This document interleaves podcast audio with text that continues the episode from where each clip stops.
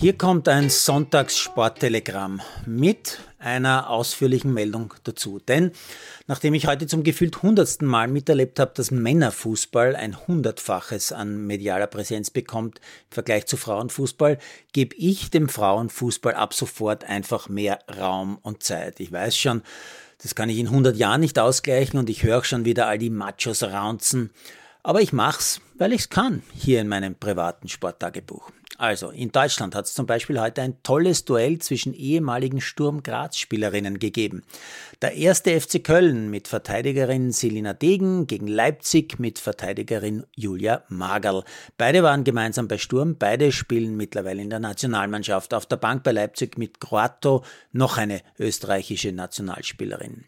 Köln gewinnt dieses Österreicherinnen-Duell mit 2 zu 1. Degen spielt in der Defensive eine Top-Partie haben wir es genau angeschaut, hätten beim Männerfußball in der deutschen Bundesliga zwei Ex-Sturm- und Nationalspieler gegeneinander gespielt, wäre es am Montag überall zu lesen, weil es Frauen sind, leider wohl eher nicht. Beim Duell Essen mit Lili Purcella im Mittelfeld und Valentina Kröll als Ersatz gegen Frankfurt mit den Teamspielerinnen Dunst, Aschauer, Hanschau sowie Kirchberger auf der Bank geht Essen überraschend in Führung und macht sogar ein zweites Tor und gewinnt 2 zu 0. Sicher eine negative Überraschung für Dunst, Heinschau und Kirchberger. Wolfsburg gegen Leverkusen, eines der wenigen Duelle ohne Österreicherin in der deutschen Liga, geht mit 3 zu 0 klar an Wolfsburg. In der österreichischen Liga verlieren die ehemals Langzeitmeisterinnen aus Neulenkbach ziemlich unglücklich, wie ich finde, gegen Lustenau-Dornbirn durch ein ganz spätes Tor der Vorarlbergerinnen 0 zu 1.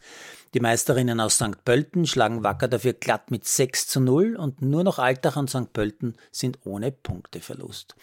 So, und jetzt weitere Kurzmeldungen. Sensation in der Formel 1. Verstappen gewinnt nicht den Grand Prix von Singapur, wird nur Fünfter. Sieger Sainz der US-Amerikaner Sepp Kass gewinnt wie erwartet die Vuelta.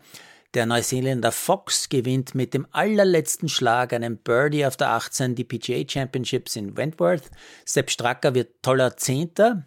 Bei der Rugby-WM haben nach zwei Spielen nur noch Wales und Irland das Punkte-Maximum von zehn Zählern. Die armen Rumänen sind heute von Südafrika mit 0 zu 76 zerstört worden. Das Duell Australien gegen Fiji gewinnt Fiji knapp.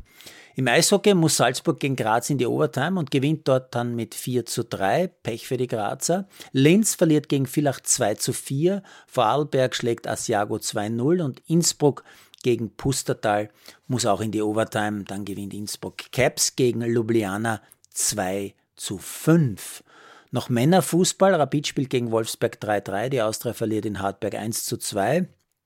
Darmstadt erkämpft gegen Mönchengladbach ein 3-3.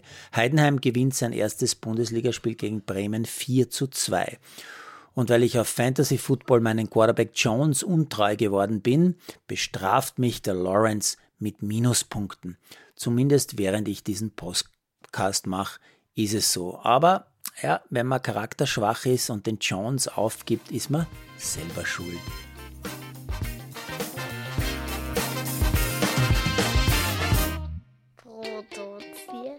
Malderino, hier ist es.